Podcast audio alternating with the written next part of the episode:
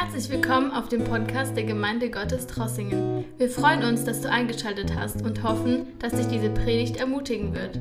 Meine Lieben, wir möchten jetzt zum Gottes Wort kommen, zusammen als Gemeinde. So wie wir auch in dieses Lied gehört haben, wir brauchen Gottes Wort, wir brauchen, dass Gott zu uns redet. Und als wir jetzt als Gemeinde Richtung, Richtung Osten gehen, uns Richtung Osten bewegen, wir möchten heute Morgen eine neue Predigtreihe anfangen.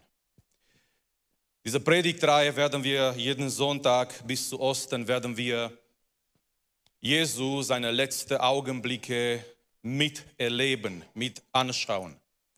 Wir werden hauptsächlich in Markus Evangelium sein, angefangen in Markus Kapitel 14 und dann durch verschiedene Texte gehen, indem wir diese letzten Augenblicke Jesu anschauen.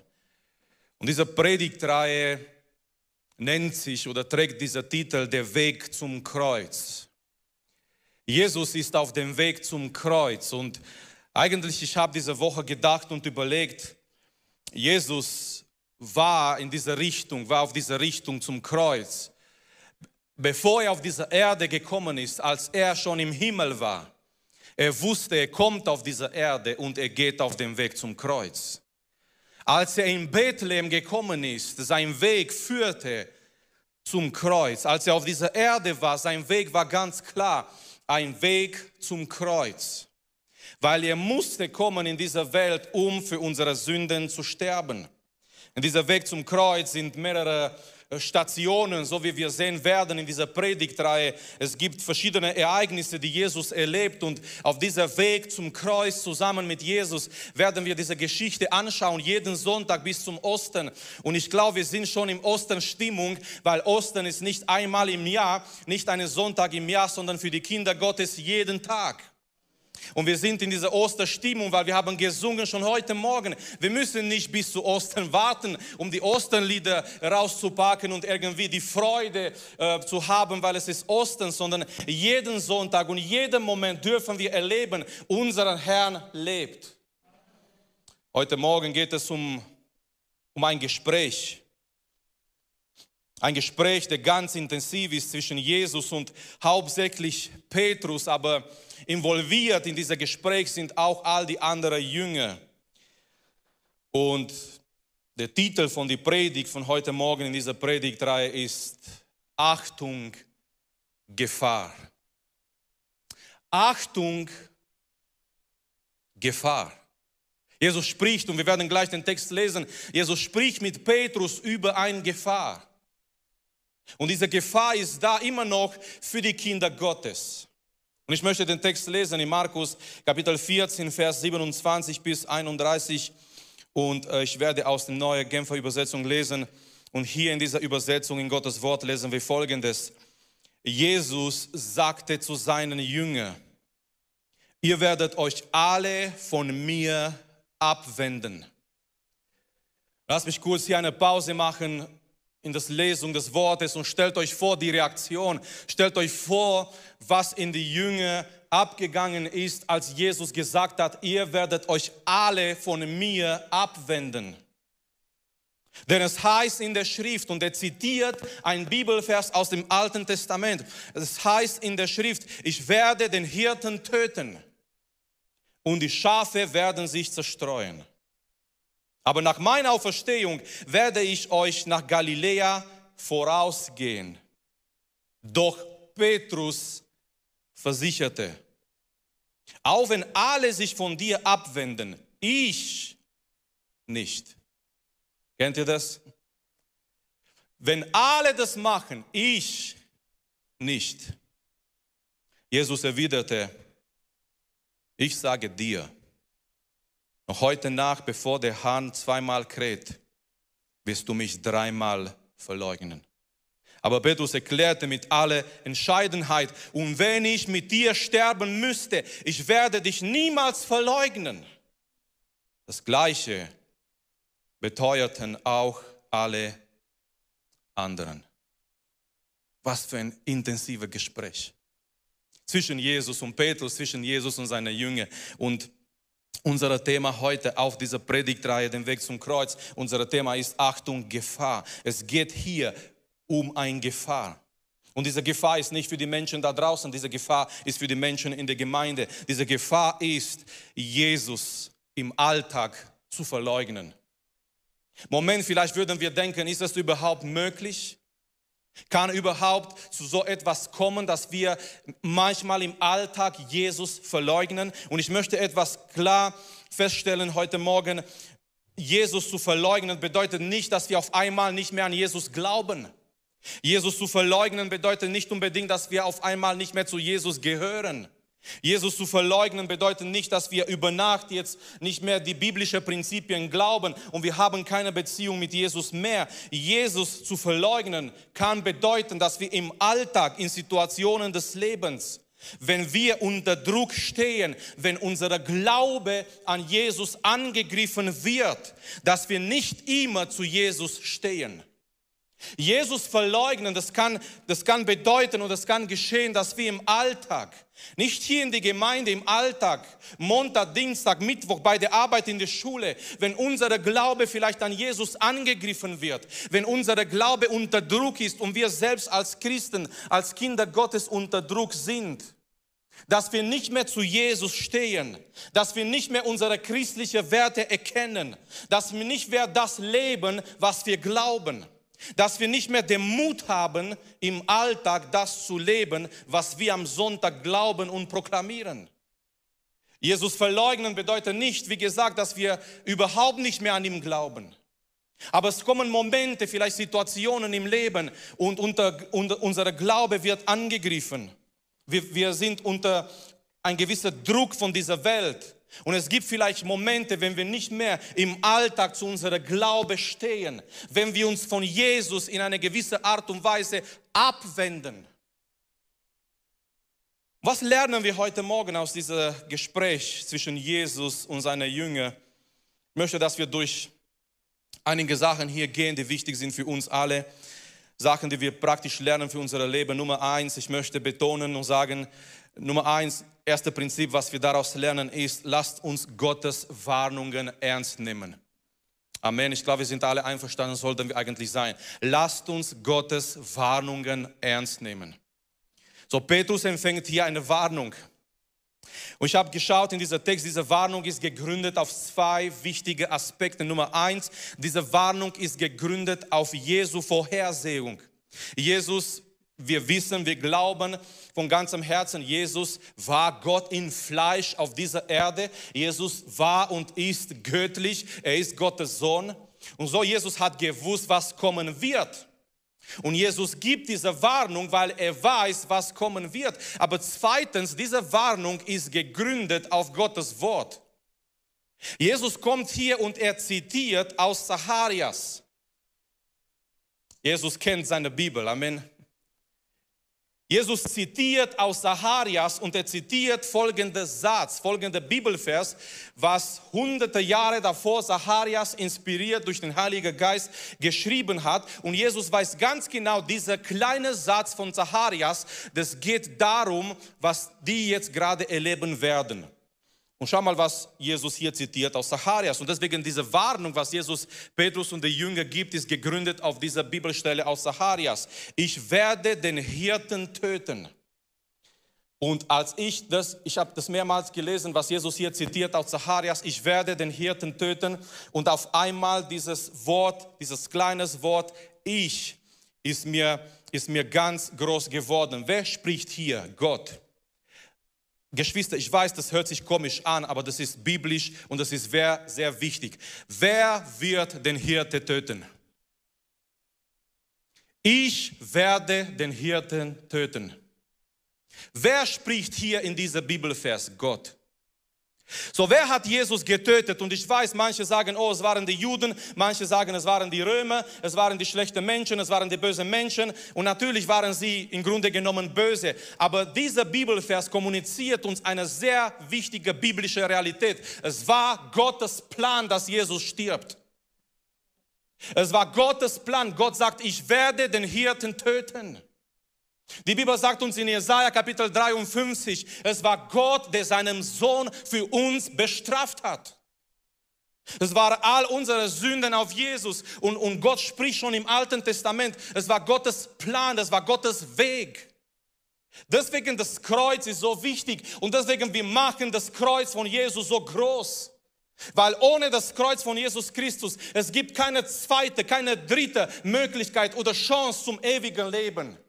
Es ist allein das Kreuz von Jesus Christus. Und Gott spricht hier durch Zacharias, ich werde den Hirten töten und die Schafe werden sich zerstreuen. Wer sind die Schafe? Sind seine Nachfolger. Die Nachfolger von, von den Hirten, die werden Angst haben. Wenn sie sehen werden, was mit den Hirten passiert, weil die waren nicht bereit für diesen Moment. Die haben gedacht, Jesus ist da und er vermehrt die Brote und so einen König bräuchten wir. Und übrigens, die Menschen würden heute auch sagen, so einen König brauchen wir. Er kann, er kann die Brote vermehren. Wir müssen nicht mehr einkaufen gehen. Wir müssen nicht mehr hamstern. Wir müssen nicht mehr Angst haben, dass die Ressourcen weggehen, weil wir haben so einen König. Er kann die Fische und die Brote vermehren. Er kann unsere Kranke heilen. Und die haben gedacht, hier ist unser Messias und er wird kommen, er wird die Römer in die Flucht schlagen und wir werden hier herrschen in Jerusalem. Aber die waren nicht bereit für diese Realität, dass der König auf dem Weg zum Kreuz ist. Amen. Der König war, nicht auf dem Weg zu einem Thron, der König war auf dem Weg zum Kreuz. Die waren nicht bereit. So Jesus zitiert aus Zacharias und er sagt, die Schafe, die werden sich zerstreuen. Das Problem ist, Petrus nimmt irgendwie diese Warnung nicht so ernst. So, Jesus gibt eine Warnung, er zitiert aus Zacharias, er sagt, heute Abend, heute Nacht, der Hirte wird getötet werden, ihr werdet alle, ihr werdet euch alle von mir abwenden. Und Petrus nimmt diese, diese, diese Warnung Jesu irgendwie doch nicht so ernst. Petrus denkt, es, es wird doch nicht so sein, es wird doch anders sein. Geschwister, in seiner Liebe, Gott warnt uns. Es ist nicht so, wenn Gott uns warnt, dass er irgendwie schlecht gelaunt ist oder er möchte uns Negatives sagen. Ich möchte nochmal erwähnen, in seiner Liebe, wir haben einen Gott, der uns warnt. Die Menschen, das Problem ist, die Menschen, viele Menschen nehmen Gottes Warnungen nicht so ernst. Adam und Eva haben seine Warnung nicht ernst genommen. Gott hat klipp und klar gesagt, an dem Tag, wenn ihr von dieser verbotenen, sagen wir mal so, von diesem Baum essen werdet, ihr werdet sterben. Es war eine klare Warnung da. Die haben diese Warnung nicht so ernst genommen. Die Menschen in die Zeiten Noahs, die haben Gottes Warnung nicht so ernst genommen. Vielleicht die Menschen damals in Ägypten, als Gott gesagt hat, es kommt die zehnte Plage und es kommt Gottes Gericht über Ägypten. Vielleicht waren Menschen da, die haben Gottes Warnung nicht ernst genommen. Gott hat gesagt, es gibt eine Lösung, aber dieser, dieser Gericht Gottes wird kommen. Wir lesen weiterhin, wenn wir die Bibel weiter blättern und wir kommen zu den Propheten. Diese Propheten haben nicht eine einfache Berufung gehabt. Diese Propheten waren nicht die Prediger von heute vielleicht mit einem schönen Anzug, mit Krawatte, die mit einem gewissen Auto, möchte jetzt keine Marke nennen, irgendwo hinfahren und es ist alles schön und die fahren dahin und die fahren dahin und alle Leute warten auf ihn. Diese Propheten aus dem Alten Testament haben nicht eine einfache Berufung gehabt. Stell dir vor, in Gottes Name zu reden und, und niemand nimmt deine Botschaft ernst. Niemand glaubt diese Botschaft. Und du redest wie ein Jeremia und du weinst und du redest und die Menschen glauben nicht das, was Gott dir gezeigt hat. Aber du musst es weiter reden, weil Gott dir diese Berufung gegeben hat. Aber was haben die Propheten gemacht im Alten Testament? Die haben Warnungen gegeben. Die Propheten haben gesagt, pass auf, dieser Weg, auf dem ihr geht, ist nicht, ist nicht gut, ist nicht ein guter Weg. Aber die Menschen wollten lieber eine positive Botschaft hören. Eine Botschaft in dem anderen, es gab auch damals falsche Propheten da. Und die falschen Propheten haben gesagt, ach was, hört nicht auf Jesaja, hört nicht auf Jeremia. Es wird nicht so kommen, wie die sagen, sondern es ist alles in Ordnung. Es ist alles gut, lebt weiter so. Wir brauchen nicht eine Botschaft, die unser sündiges Leben bestätigt. Wir brauchen eine Botschaft, die unser Leben verändert. Die unser Leben verändert. Aber die Propheten im Alten Testament, die haben auch Warnungen weitergegeben. Und doch es waren Menschen da, die haben diese Warnungen nicht ernst genommen. Es kann sein, es kann sein heute Morgen oder überhaupt allgemein in dein Leben, dass Gott dich warnt, dass Gott dir sagt, pass auf oder geh nicht in diese Richtung oder spiele nicht mit die Sünde oder pass auf, mit was du dich beschäftigst, pass auf, in welche Richtung dein Leben geht. Es wäre so wichtig, dass du Gottes Warnungen ernst nimmst heute Morgen. Was würde passieren auf die Straße, auf die Autobahn, wenn wir die Verkehrswarnungen nicht ernst nehmen, oder? Habt ihr euch schon mal Gedanken gemacht? Ich meine, es gibt, all diese Schilder sind letztendlich, im Grunde genommen, sind Warnungen. Wir werden gewarnt zu bremsen. Wir werden gewarnt, nicht zu schnell zu fahren. Wir werden gewarnt, wenn es regnet oder wenn, wenn, wenn äh, Eis auf dem Weg ist, dass wir aufpassen. Was würde passieren auf die Straße, auf Autobahn, wenn wir die ganzen Warnungen ignorieren? Und ich, ich habe einen Bibelvers gebracht aus Sprüche 29, 11, äh, 1 wer sich trotz vieler Ermahnungen immer mehr verhärtet. Geschwister, ist ein wichtiger Bibelvers. Wenn Gott zu uns redet und redet und redet und statt dass wir zuhören, wir verhärten unser Herz, das kann nicht zu etwas Gutes führen. Wer sich trotz vieler Ermahnungen immer mehr verhärtet, wird ganz unerwartet zerschmettert, ohne dass es Rettung gibt. Und vielleicht sagen wir, ja, dieser Bibelvers ist ein Bibelvers ohne Hoffnung. Aber pass auf, es geht um einen Mensch, der trotz aller Ermahnungen, trotz aller Warnungen, er sagt einfach, ich gehe auf meinem Weg. Und natürlich, es kommt ein Punkt, wo es keine Rettung mehr gibt, wenn dieser Mensch nicht zurückkommt. Wer dieser Mensch, wenn dieser Mensch all diese, diese Warnungen, diese Ermahnungen ignoriert. Nochmal, wenn Gott dich warnt, nimm seine Warnung ganz ernst. Nummer zwei, lasst uns so ein zweites Prinzip hier gehen und zwar, äh, lasst uns nicht auf unsere eigene Kraft verlassen. Was wir hier lernen, besonders von Petrus, und genau das ist hier das Problem, er verlässt sich auf seine eigene Kraft. So ein zweites Prinzip, was wir lernen von dieser Botschaft, Achtung, Gefahr. Achtung, Gefahr. Nummer eins haben wir gesagt, lasst uns Gottes Warnungen ernst nehmen. Nummer zwei, lasst uns nicht auf unsere eigene Kraft verlassen. Was Petrus macht in diesem Text ist genau das. Was macht Petrus? Wie reagiert Petrus? Und wir haben hier gelesen in Vers, äh, in Vers 28, Vers 29, doch Petrus. Nun, das ist sehr interessant. Ich meine, Jesus redet und dann kommt ein Aber Petrus. Andere Übersetzungen sagen aber Petrus. Jesus redet und, und es kommt ein Doch Petrus. Mit anderen Worten, Petrus hat eine andere Meinung dazu. Petrus sieht die Sachen ein bisschen anders. Jesus sagt etwas, Jesus gibt eine Warnung. Jesus sagt, heute Abend, der Hirte wird getötet, ihr werdet euch alle von mir abwenden. Aber Petrus kommt und da steht dieser Doch Petrus. Petrus glaubt es nicht so genau. Petrus sieht es anders aus. Petrus hat eine andere Meinung. Petrus verlässt sich auf seine eigene Kraft. Und das, meine Lieben, ist eine Garantie für Versagen. Jedes Mal, wenn wir uns auf unsere eigene Kraft verlassen, das ist schon der Anfang von dieser Weg zum Versagen. Petrus denkt, ach, ich werde nicht so machen. Petrus denkt, so etwas wird bei mir nicht passieren. Petrus denkt, bei mir wird so etwas nicht möglich sein. Petrus denkt, ich bin nicht in Gefahr. Und was macht er? Was er noch macht, er vergleicht sich mit den anderen. Er stellt seine Kollegen, er stellt seine Brüder in ein schlechtes Licht dar. Petrus sagt, wenn alle dich verlassen werden, ich doch nicht. Und jedes Mal im Leben, wenn wir so einen Satz sagen, wenn alle das machen, ich doch bestimmt nicht, oder wir hören vielleicht von einem Bruder, von einer Schwester, die etwas getan hat und vielleicht wir denken, ach dieser Bruder oder Schwester, aber ich, ich werde das nie machen. Ich werde nie in diese Gefahr geraten. Und eben als wir diesen Satz gerade aussprechen, wir sind in einer großen Gefahr, weil die Gefahr ist, dass wir uns auf unsere eigene Kraft verlassen. Petrus verlässt sich auf seine eigene Kraft. Er kommt vor Jesus und er sagt, nachdem Jesus gesagt hat in Vers 27, alle, ihr werdet euch alle von mir abwenden. Petrus sagt, auch wenn alle sich von dir abwenden, mit anderen Worten, Jesus, zu deiner Predigt gibt es ein großes Aber. Du hast gesagt, wir werden uns alle von dir abwenden, auch wenn alle sich von dir abwenden, ich nicht.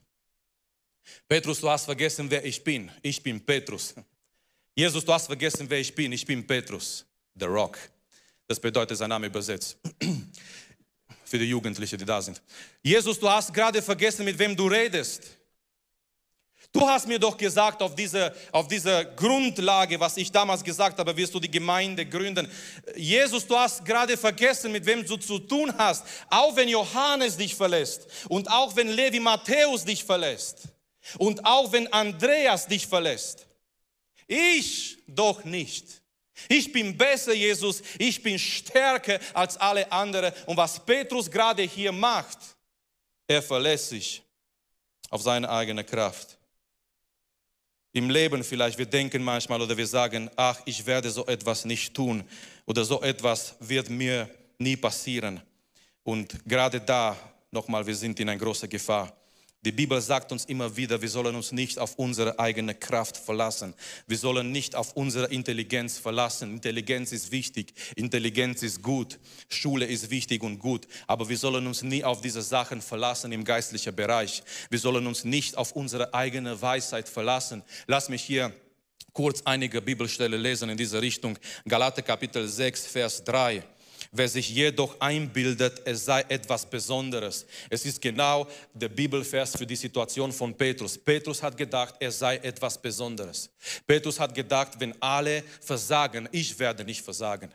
Wenn alle von sich von Jesus abwenden, ich werde das nicht machen. Und Paulus schreibt in Galater 6 mit 3, wenn sich jedoch, wenn, wer sich jedoch einbildet, er sei etwas Besonderes, obwohl er in Wirklichkeit nichts ist. Geschwister, ohne die Gnade Gottes sind wir nichts. Ohne die Gnade Gottes können wir nicht bestehen. Und dann sagt er hier weiter, der belügt sich selbst. Vielmehr soll jeder sein eigenes Tun überprüfen. Dann kann er sich mit dem rühmen, was er selbst tut und muss sich nicht mit dem anderen vergleichen. Was für ein Bibelvers. Vergleich dich nicht mit jemandem. Sag nicht, die anderen in die Gemeinde sind schwach. Ich werde, wenn ich bete, wenn ich komme, wenn ich tue. Und Geschwister, wenn Gott mit seiner Gnade nicht da ist, so wie Paulus hier schreibt, wir, sind, wir können nichts. 1. Korinther 10 mit 12. Wer also meint, er stehe fest und sicher, der gebe Acht, dass er nicht zu Fall kommt. Das war genau Petrus. Petrus hat gemeint, er steht fest und sicher. Petrus hat gemeint, bei ihm in sein Leben kann so etwas nie passieren.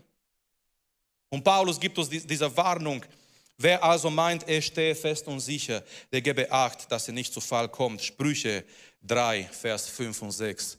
So eine bekannte Bibelstelle habe ich schon früher damals, als ich noch jünger war, noch ein bisschen jünger war, habe ich diese Bibelvers gelernt. Vertraue dem Herrn von ganzem Herzen und verlass dich nicht auf dein eigenes Urteilsvermögen. Verlass dich nicht nur auf deine Intelligenz, auf deine Weisheit, auf das, was du gelesen hast, auf deine Gefühle. Vertraue dem Herrn von ganzem Herzen. Vers 6. Achte auf ihm, achte auf ihm, was immer du tust, dann ebnete dir den Weg. Halte dich nicht selbst für weise, sondern hab Ehrfurcht vor dem Herrn und meine das Böse. Wie schön, die Bibel ermutigt uns, die Bibel zeigt uns immer wieder, wir sollen uns nicht auf unsere eigene Kraft verlassen weil wir sind begrenzte Menschen mit einer schwachen, kleinen Kraft eigentlich.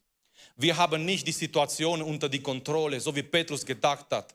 Es war ein Mann in der Bibel, er dachte, er kontrolliert das Ganze. Sein Name war Simson der stärkste Mann in die Geschichte, in der Bibel überhaupt. Es war nicht Herkules und es war nicht der unglaubliche Hulk, sondern der starke Mann überhaupt in der Geschichte war Simson. Als der Heilige Geist über ihm gekommen ist, er konnte Sachen tun, die unmöglich waren.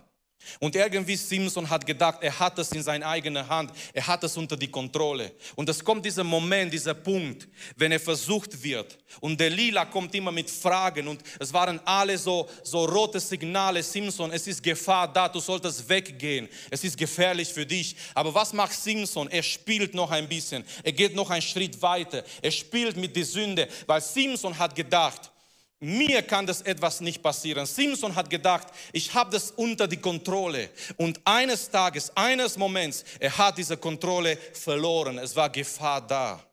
Lasst uns nie auf unsere eigene Kraft verlassen. Wenn wir, auf, wenn wir uns auf etwas verlassen sollen, das ist die Gnade Gottes. Es ist Gottes Kraft. Und somit kommen wir zum dritten Prinzip. Und das ist so wichtig und so schön. Lasst uns auf die Gnade Gottes hoffen. Lasst uns auf die Gnade Gottes hoffen. Vielleicht Petrus hat das an dem Abend nicht gemerkt. Ich weiß nicht, welche von den Jüngern, die da waren, dieser kleine Satz von Jesus gemerkt haben. Und wir haben diesen Text heute gelesen und vielleicht wir haben uns bis jetzt auf diese Sache konzentriert. Petrus, die anderen Jünger, die haben sich von Jesus abgewendet. Petrus hat gesagt, in seiner eigenen Kraft, er wird das nicht tun, er wird bei Jesus bleiben. Aber Jesus gibt hier eine wunderbare, eine wunderbare Wahrheit in dieser Text. Es ist ein Hinweis auf die Gnade Gottes. Jesus redet hier in dieser Text nicht nur über das Kreuz. Jesus redet hier nicht nur über seinen Tod, nicht nur über die Verleugnung, die die Jünger erleben werden. Jesus gibt einen kleinen Satz, ein Detail. Und dieser Detail ist so groß und wichtig, weil dieser Detail spricht über Hoffnung. Schau mal in Vers 28. Nach, nachdem er in Vers 27 diese Warnung gibt und er sagt, es steht so geschrieben in Zacharias und ich werde den Hirten töten, die Schafe werden sich zerstreuen. Es kommt Vers 28 und Vers 28, da sagt Jesus einen sehr wichtigen Satz. Nochmal, ich weiß nicht, ob Petrus sich in seiner Notizblock sich das geschrieben hat. Ich weiß nicht, ob die anderen Jünger aufgepasst haben auf diesen Satz. Jesus sagt hier, aber nach meiner Auferstehung. Halleluja. Er redet in dieser Text nicht nur über das Kreuz, nicht nur über Tod, nicht nur über Verleugnung, nicht nur über diese Gefahr, der kommt. Jesus bringt in dieser Text einen kleinen Satz und wir hätten an diesen kleinen Satz denken sollen. Dieser, dieser Satz ist da, um Hoffnung weiterzugeben, um die Gnade Gottes zu zeigen. Und er sagt hier folgendes, aber nach meiner Auferstehung werde ich euch nach Galiläa vorausgehen. Jesus sagt, es kommt das Kreuz, es kommt den Tod, ihr werdet durch eine schwierige Phase gehen, aber lass mich sagen, ich werde auferstehen und wir werden uns in Galiläa treffen. Wir machen jetzt schon einen Termin, wir treffen uns zusammen in Galiläa und wir werden zusammen sein und wir werden Gemeinschaft haben. Halleluja. Was ist das? Das ist die Gnade Gottes. Lasst uns auf die Gnade Gottes hoffen.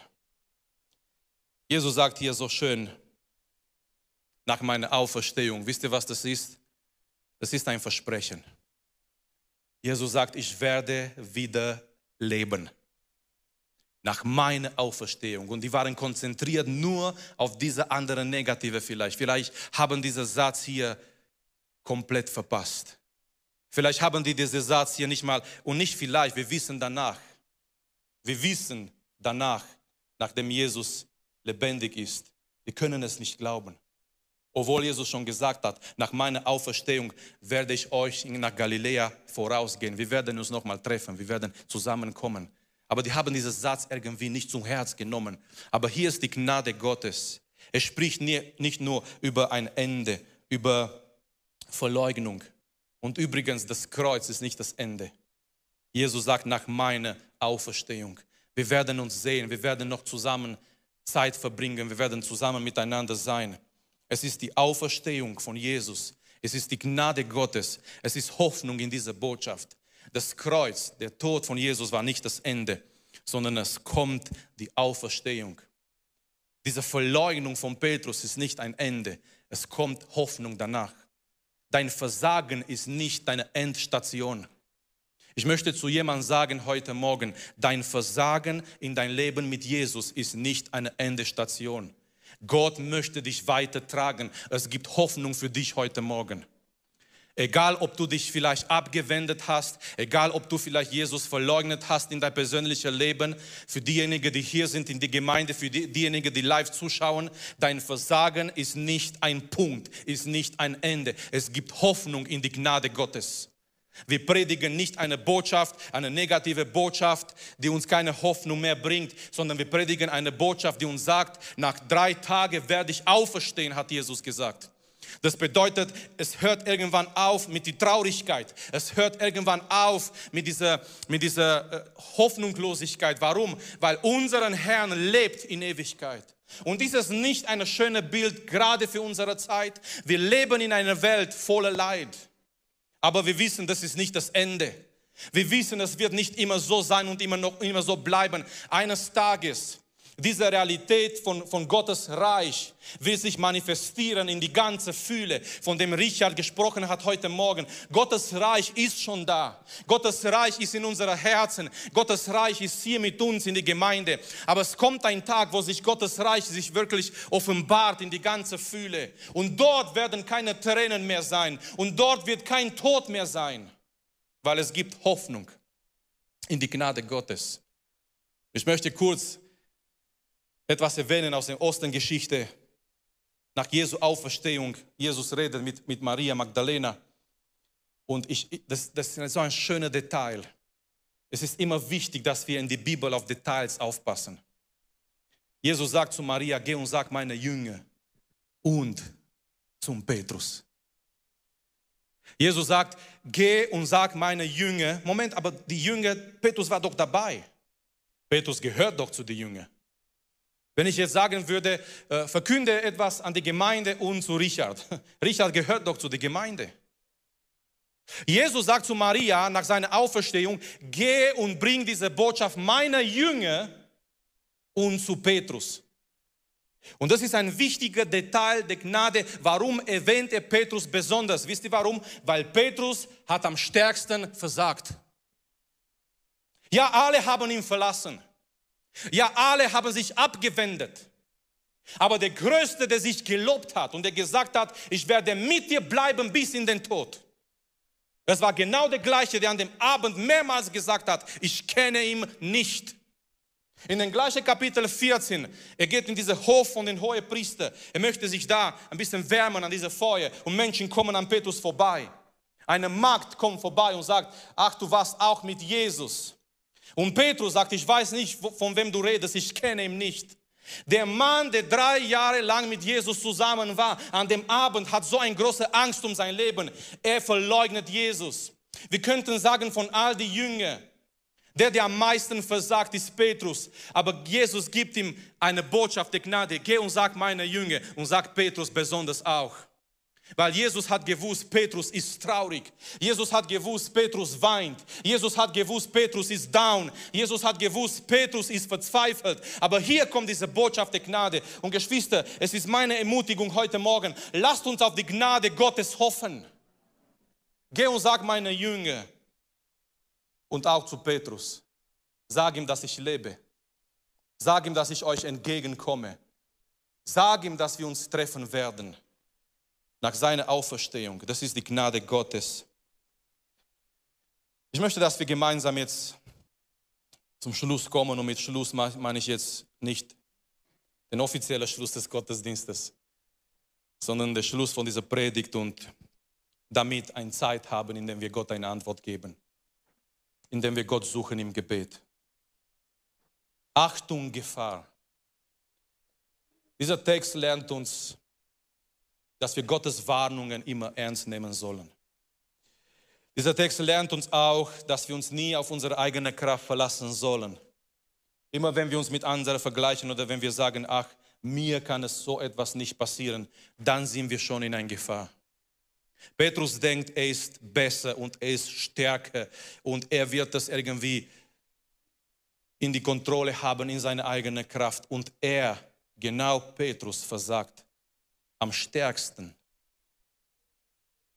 Aber diese Botschaft endet nicht hier. Lasst uns auf die Gnade Gottes hoffen. Es ist Gnade da. Oh, und auch heute Morgen. Ich weiß von einer Seite, wir leben sehr schwierige Zeiten, sehr schwere Zeiten. Aber von der anderen Seite, es sind noch Zeiten der Gnade. Es kann sein, gerade bei Aldi oder Lidl findet man kein Öl aber wir finden die Gnade Gottes. Ich weiß nicht, was noch kommt, was wir nicht finden werden. Und vielleicht werden wir von einem Geschäft zu einem anderen Geschäft laufen und suchen und auf einmal Sachen, die für uns selbstverständlich waren, die werden vielleicht nicht mehr da sein. Aber eins ist sicher, die Gnade Gottes ist noch da. Die errettende Gnade Gottes ist noch da. Gnade für Menschen, errettet zu werden, aber auch gerade Gnade für Menschen, die versagt haben. Gerade für Gnade für Menschen, die vielleicht sich entfernt haben, die vielleicht Jesus verleugnet haben, die vielleicht versagt haben in ihr geistlichen Leben. Und diese Gnade ist da, um uns zurück zu empfangen. Ich möchte die Sänger einladen, dass sie nach vorne kommen. Und dass wir uns jetzt als Gemeinde wirklich unsere Herzen vorbereiten für diese Zeit, in der wir vor Gott kommen, in der wir Gott eine Antwort geben.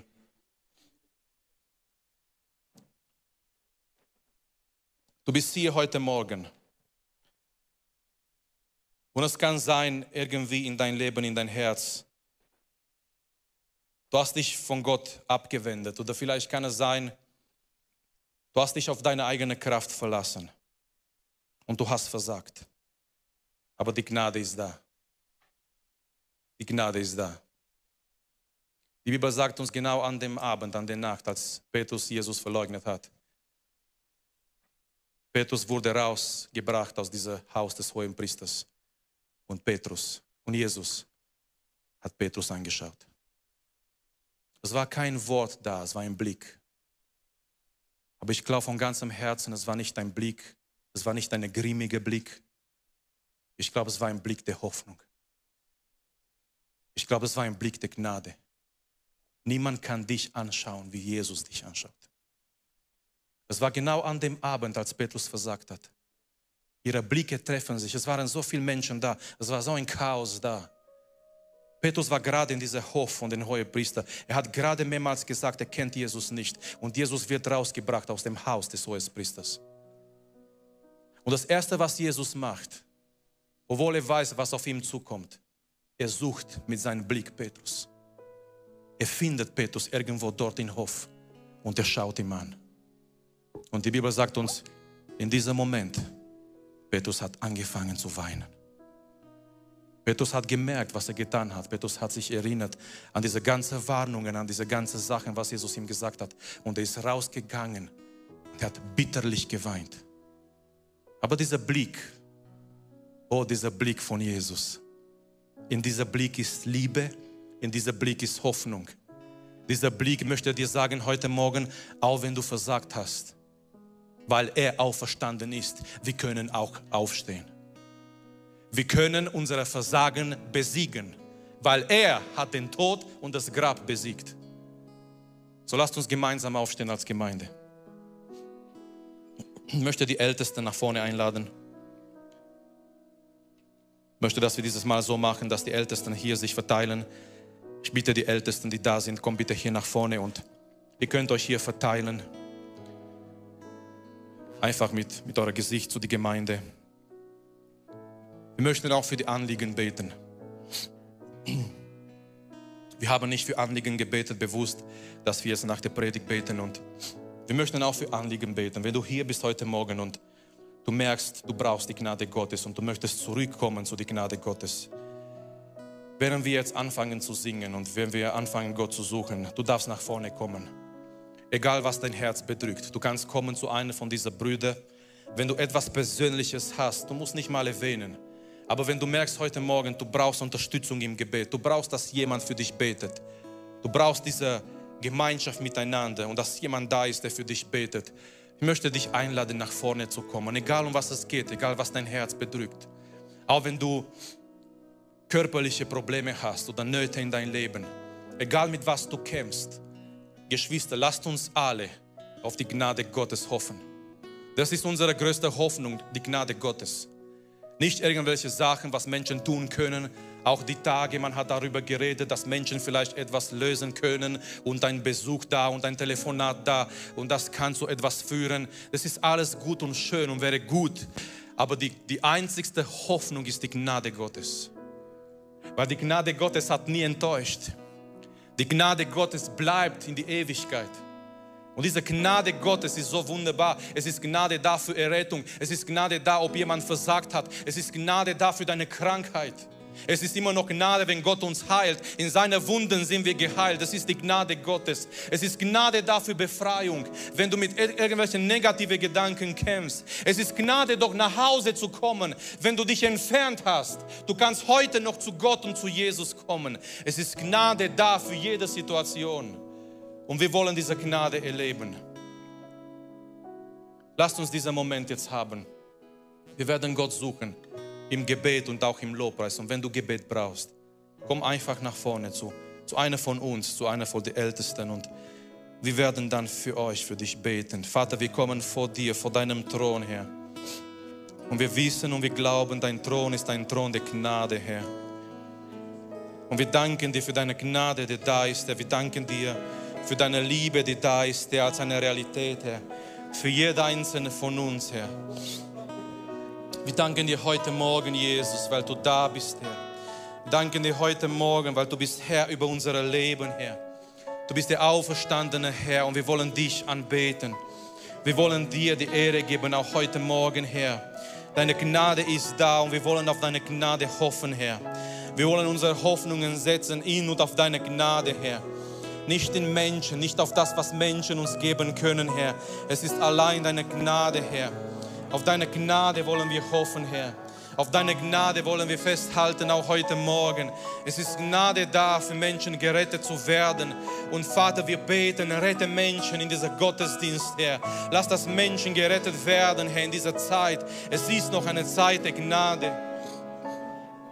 Es ist Gnade da für Menschen, die sich abgewendet haben. Es ist Gnade da noch für einen Petrus. Es ist Gnade da für Menschen zurückzukommen, für jeder einzelne von uns. Und Vater, ich bitte, lass das diese Gnade unserer Herzen berührt heute Morgen. Lass das, dass wir erfüllt werden von dieser Gnade und überwältigt, Herr. Und dass wir wissen, du, du bist da und du wartest auf uns mit offenen Armen. Und wir dürfen und wir können zu dir kommen, Herr. Halleluja, Vater, Herr, segne du jede Einzelne, die da ist, Herr. Lass, dass deine Gnade in unser Leben hineinkommt. Lass, dass wir kommen zu deiner Güte, zu deiner Liebe heute Morgen, Herr. Lass, dass, dass wir zu dir finden, Herr.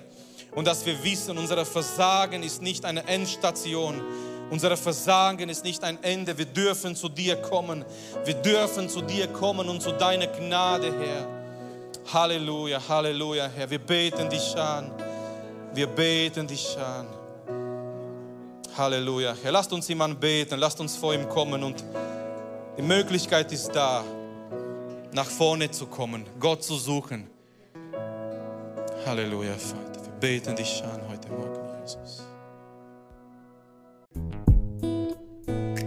Danke, dass du unsere Predigt angehört hast. Wenn dich die Botschaft angesprochen hat, dann teile sie gerne mit deinen Freunden und Bekannten, dass auch sie diese Predigt hören können. Wir wünschen dir Gottes Segen.